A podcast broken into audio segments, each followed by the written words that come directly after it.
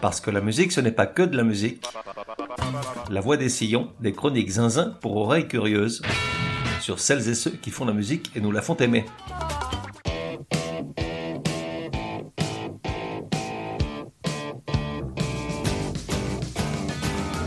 La voix des sillons numéro 118. Genre, rock passé dans un mixeur Maboule qui le triturerait avec des petits bouts de funk, de hip-hop, d'électro, de salsa, de musique latine, indienne et orientale. Époque de 1979 à 2007. De 1 à 10, probabilité que tu connaisses, 10. Artiste, les Rita Mitsuko, les Rita pour les feignants, le chichin et la ringée pour celles et ceux qui croient que le tout est moins que la somme de ses parties.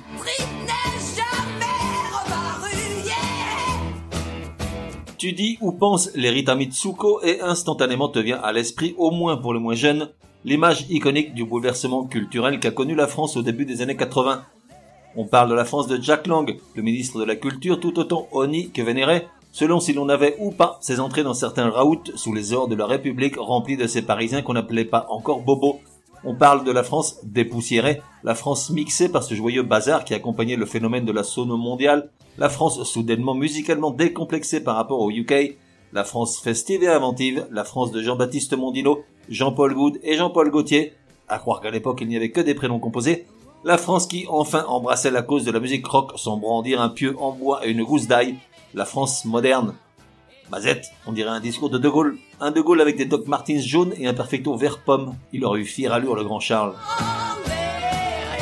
Les Rita Mitsuko furent tout autant déclencheurs de cette nouvelle vague musicale que surfeurs chanceux, tant conducteurs que passagers d'un train d'un genre nouveau à bord duquel ils sont montés au bon moment, affichant dès le départ un statut de joyeux allumé de la chanson française. Ils furent une bouffée d'air frais dans un paysage jusqu'alors plutôt gris, et surfèrent la musique à laquelle une grande partie des plus jeunes, mais pas que, adhéra dès les premières notes émises sur la bande FM, D'autant qu'en 35 ans de carrière, ils ont toujours préféré explorer de nouvelles voies que de reproduire une formule à succès, quitte parfois à publier des albums sans gros intérêt, au contraire de bien des artistes qui nous ressortent tous les deux ou trois ans des copier-coller de leur premier opus. Dès le départ, l'improbable duo s'est distingué par une fusion de profils atypiques, lui ex-Zonar Tolar, elle ex-actrice porno, grâce au hasard d'une rencontre théâtrale, coup de foudre sur les planches, on va y revenir. Tout il qu'une fois lancés, et bien avant leur premier 45 tours et album, bien avant Marcia Baila donc, ils ont su créer un formidable buzz venu de la capitale et qui s'est répandu comme une traînée de poudre rock'n'roll dans le reste du pays. Une performance remarquable compte tenu du fait qu'ils ne pouvaient pas encore compter sur les médias, seulement sur des réseaux sociaux analogiques, soit les comptoirs des bars rock de Français de Navarre, où, entre deux verres de Chablis, ont commencé à se transmettre les premiers mots médusés et interdits des quelques happy few qui avaient pu les voir en concert. C'est comme ça qu'un tout jeune gros naze, était-ce 81, 82 ou 83, impossible de m'en souvenir, est allé les voir à Nantes sur la seule foi de quelques commentaires avinés, et ça a fait ce bruit-là. Ça faisait longtemps que je n'avais pas utilisé ce bruitage que j'adore. Il faut croire que les claques musicales ne sont pas si nombreuses. Ce soir-là, donc, nous étions plusieurs centaines de curieux, impatients de voir qui pouvaient être ces hurluberlus dont tout l'underground musical et culturel parlait. Bon, moi j'étais pas du tout underground, c'est juste que j'avais mes habitudes dans les cabines d'écoute d'un ou deux magasins de disques, et dans plusieurs bars où la musique était bonne. Et comme beaucoup, j'avais entendu parler du duo en des termes dits tyrambiques. Le premier miracle tient au fait qu'ils aient inclus Nantes dans leur tournée. À l'époque, on était loin d'être les mieux lotis question concert. Le second miracle tient à ce qu'on a vu ce soir-là. Quelque chose de vraiment différent, de neuf. Je ne saurais dire si ce qui m'a le plus frappé fut la musique jouée ou le look et la personnalité des deux musiciens. Lui était assis, guitare en main, entièrement vêtu de sac Félix Potin. À ses côtés, un Reeboks à grosse bande reproduisait le reste des instruments. Quant à elle, vêtue d'une mini-jupe très en vogue à l'époque, parfois elle s'asseyait elle aussi, mais sur une chaise tournée à l'envers, soit les jambes écartées face au public, dont une partie est repartie ce soir-là avec un sérieux torticolis. Moi non, j'étais bien trop à gauche du centre de la scène pour faire le voyeur. En réalité, je ne suis pas peu fier d'avoir été là ce soir-là, c'était vraiment totalement novateur. 40 ans après, j'ai hâte de pouvoir raconter ça à mes petits-enfants. Je les vois d'ici. Papy Gronaz, raconte-nous encore une fois le concert de Rita Mitsuko à Nantes de quand t'étais tout petit.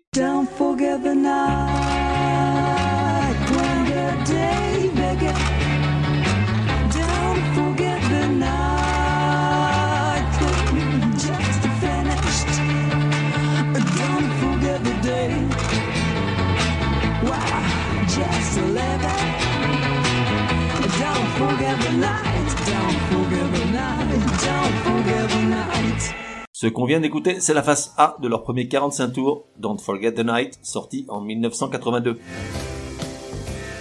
Leur rencontre a lieu en 79 lors des premières répétitions pour un opéra rock de 15 minutes appelé Flash Rouge d'un certain Marc O, écrivain, chercheur, metteur en scène, dramaturge et cinéaste français du siècle dernier. Catherine Ringer y joue en tant qu'actrice, tandis que lui ne s'incorpore au projet qu'une semaine après, en tant que musicien, après l'avoir vu, elle, sur l'affiche annonçant le spectacle.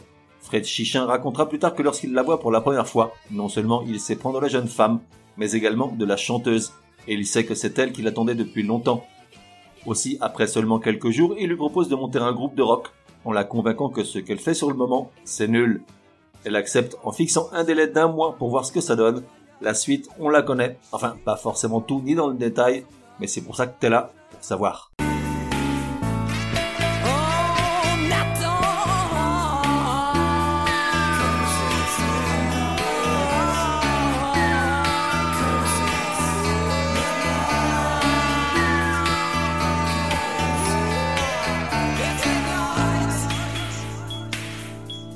Ça, c'est la phase B du même 45 tours qu'auparavant. À cette époque, Fred Chichin vient de passer un peu de temps en prison pour une sombre histoire de stupéfiants. Du reste, les histoires de drogue ne sont jamais autre chose que sombres. C'était la minute gros naze moralisateur. Mais son truc à lui, c'est la musique. Lorsqu'il était petit, avec un père communiste qui allait en cachette voir des westerns, la musique c'était forcément les Black Panthers, le chant des partisans ou les chœurs de l'armée rouge, tandis que celle que le petit Chichin essayait d'introduire était Onni, c'était celle de l'ennemi impérialiste. Ni les Stones, ni les Stooges, Amy Hendrix ou les quatre gnangnans de Liverpool ne pouvaient passer la porte. Alors il taille la route, vit dans des squats à Amsterdam, au Maroc, en Espagne, où il chope l'hépatite C qui lui sera fatale sur le tard, passe par la case prison et rencontre Catherine Ringer. De son côté, la chanteuse naît dans une famille plutôt artistique et est élevée au son de Um Kalsum de la Calas, puis plus tard des Stones et du Velvet. Dès l'âge de 8 ans, elle se familiarise avec l'image à faire le mannequin pour des catalogues de vêtements, à jouer dans un film pour enfants, Les deux coquines, puis moins de dix ans plus tard, alors qu'elle a quitté le domicile familial, dans des films porno, une vingtaine au total. Elle ne s'en est jamais cachée, elle a juste essayé sans succès d'empêcher les éditeurs des cassettes VHS de faire du beurre avec son nom de chanteuse lorsqu'elle a commencé à être connue, puis de se faire salir par Gainsbourg lors d'un direct à la télé, pour lequel elle sera défendue par des proches, qui dira de l'homme à la tête de chou, ouvrez les guillemets, je l'aimais beaucoup de son vivant. Fermez-les alors que le fumeur de Havane l'était encore bien vivant. Et donc, elle accepte la proposition de ce grand dandy nonchalant de monter un duo de rock, dans lequel elle va tenir le rôle de porte-parole un peu grande gueule, alors que Fred Chichin fait dans le mystérieux et discret. C'est elle qui trouve le nom du groupe, a marié le prénom Rita, emprunté à Rita Renoir en son temps vedette du Crazy Horse, mais aussi comédienne, à un nom de parfum de la maison Guerlain, elle en avait ainsi imaginé plusieurs, Rita Chalimar, Rita Vol de Nuit, Rita Gerlinade ou Rita Mitsuko. C'est finalement ce dernier qui est retenu par Fred Chichin. Il forme d'abord les Spratz et se dit associé d'autres musiciens, mais renonce rapidement pour revenir à l'idée initiale de duo. Et dans la foulée, ils composent leur première chanson dans leur cuisine. Ils donnent quelques concerts pour voir si la sauce prend, et c'est au Gibus de Paris, en 80, qu'ils montent sur scène pour la première fois sous le nom de Rita Mitsuko. Ce n'est que plusieurs années après qu'ils se rebaptisent les Rita Mitsuko, devant la méprise continuelle, tant les médias que le public croyant que le nom du groupe n'est autre que celui de la chanteuse.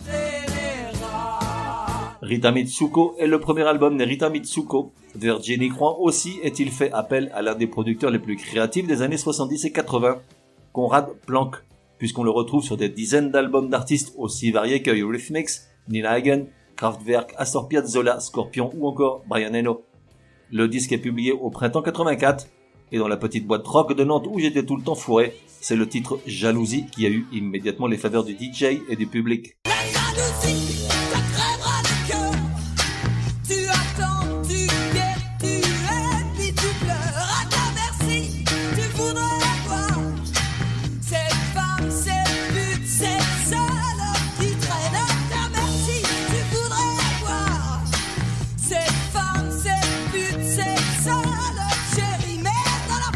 Et il faut attendre le début de l'année suivante pour que le nom du duo retentisse enfin dans toute la France.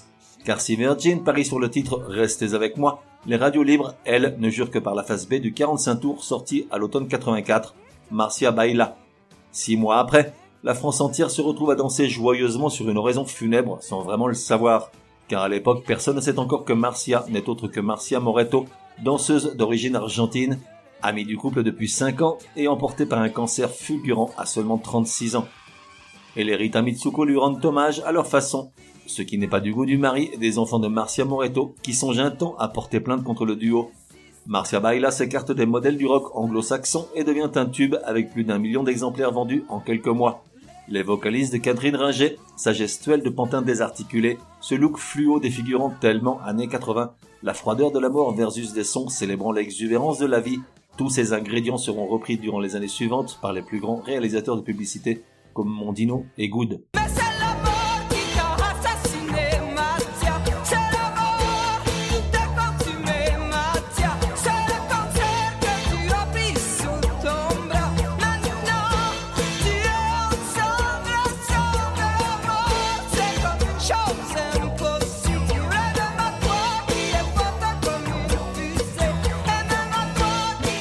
Seul bémol dans l'euphorie ambiante, les fans de Marcia Baila n'ont souvent pas grand chose à voir avec ceux du duo et son répertoire rock qui souvent dépote sa mémé, comme j'aime à dire. Et dans les concerts, le public en arrive parfois à se demander ce qu'il fait là. Depuis lors, le disque figure à la 20e place dans la liste des 100 meilleurs albums de rock français, élaboré par Rolling Stones. Pas mal pour un premier disque, mais ils vont faire beaucoup mieux encore avec le second, de No Comprendo, qui sort à l'automne 86.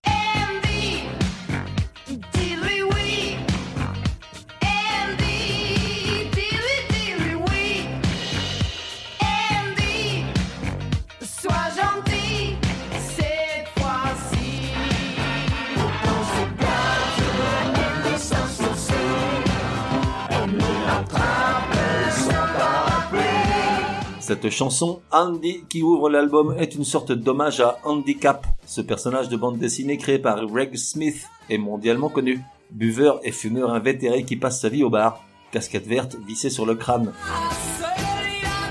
Pour ce deuxième disque, Virgin fait appel à du encore plus lourd, en la personne de Tony Visconti, entré dans la légende il y a fort longtemps pour ses collaborations et son amitié avec David Bowie. Les premiers pas entre lui et le duo ne démarrent pas bien lors des sessions d'enregistrement. C'est Visconti qui le relatait des années après lors d'un interview. Ouvrez les guillemets.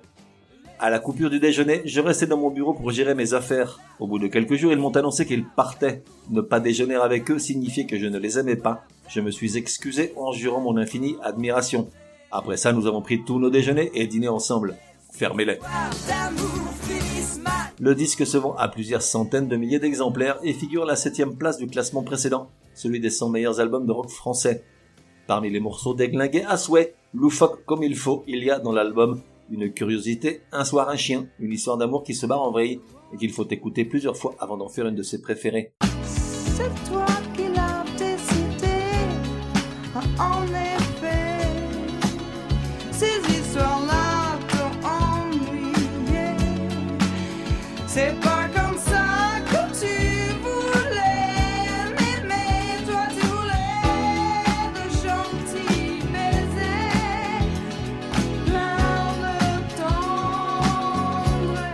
Deux ans, deux albums et quelques singles, les Rita se sont naturellement imposés partout en France. Si le duo regorge de talent dans les compositions, d'originalité et de variété dans les textes, de fantaisie et d'extravagance dans les sonorités, le succès des Rita est finalement autant musical que visuel, les clips ayant façonné et renforcé cette image de joyeuse dinguerie. À partir de là, et jusqu'au décès de Fred Chichin en novembre 2007 des suites de l'hépatite C attrapée en Espagne dans ses jeunes années et qui a évolué en cancer du foie fulgurant, le duo sort 5 albums supplémentaires et 4 de remix, de versions live et de versions acoustiques, qui, bien que tous d'une énorme qualité, n'ont pas décoiffé comme les deux premiers. Sans rentrer dans le rang, les Rita Mitsuko deviennent juste un énorme groupe de rock, inventif, charismatique, aimé voire chéri par ses fans, mais sans cette étincelle qui embrasa la France pendant 3 ou 4 ans au milieu des années 80. Voici un petit medley de 5 titres représentatifs de ces 5 albums. Marc et Robert en 88, System D en 93, Cool Frenzy en 2000, La Femme Trombone en 2002, le seul entièrement en français, et enfin Variety, septième et dernier album sorti quelques mois avant la triste nouvelle.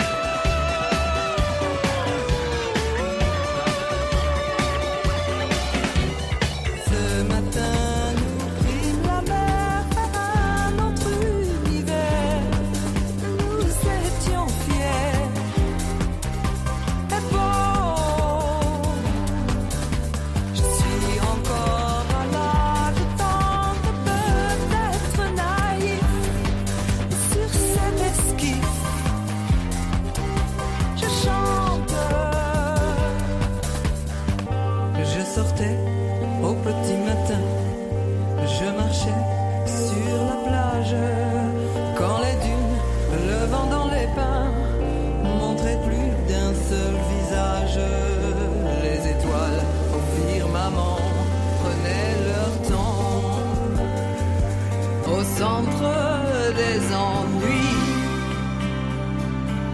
Je serai là au désert sans amis. Avec toi, si quelques vents lunaires. Et voilà, cet épisode touche à sa fin. Mais avant de te laisser avec tu sais très bien quelle chanson, je voudrais t'inviter à lire une formidable interview donnée par le duo dans le Télérama du 27 novembre 2007 et remise à jour en septembre 2019. Si tu aimes ce groupe, cherche-le et lis-le. Pour une fois, c'est Fred Chichin qui s'épanche, comme un testament. Beaucoup d'amour pour la musique en général et les chansons de Léo Ferré en particulier, mais également pas mal d'amertume sur leurs albums des années 90 quelques baffes distribuées contre les Manu Chao et autres Renault qui confondent musique et militantisme, et puis une grosse bouffée de colère à charge contre le rap. Si tu es auditeur triste habituel de ce podcast, tu sais que c'est un genre que je n'aime pas. Alors oui, je sais ce que tu vas dire. Gros bien sûr qu'il y a des rappeurs à deux balles, mais pas que, tu devrais séparer le grain de l'ivraie. Et je te réponds, waouh, dis donc tu causes riche. Et donc je t'annonce que je t'ai entendu. Tôt ou tard, je ferai un spécial bon rap français J'attends tes suggestions avec impatience. Je rappelle l'adresse mail du podcast contact at. Je ne peux quand même pas m'empêcher de citer ce que Fred Chichin disait du rap dans cette interview. Ouvrez les guillemets. Je les connais bien, ces types. J'ai travaillé avec eux. Je suis resté deux mois avec une quarantaine de rappeurs. C'est édifiant sur le niveau et la mentalité. Le rap a fait énormément de mal à la scène musicale française. C'est une véritable catastrophe, un gouffre culturel.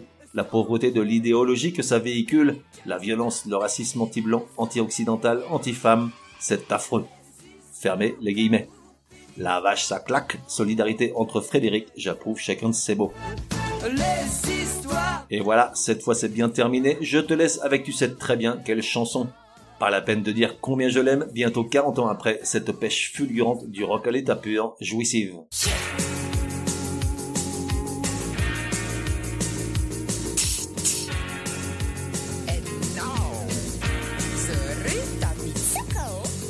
Se retrouve dans un prochain numéro de La Voix des Sillons. En attendant, café et à la messe.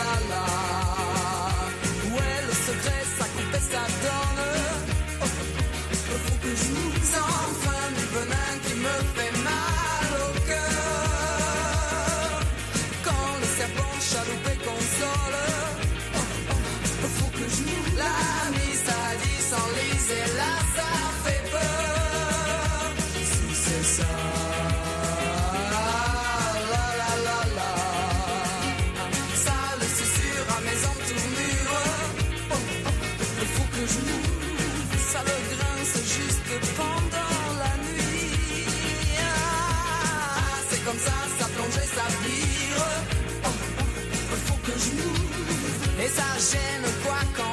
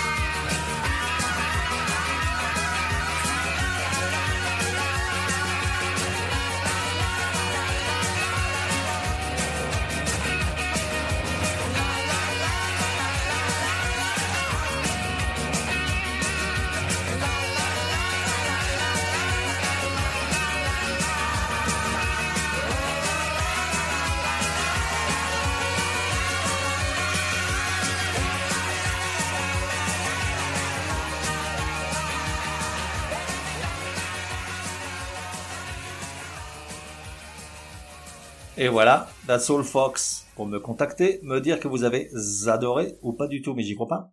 Ou encore suggérer un artiste pour un prochain épisode, écrire à contact at lavoidessillons.com.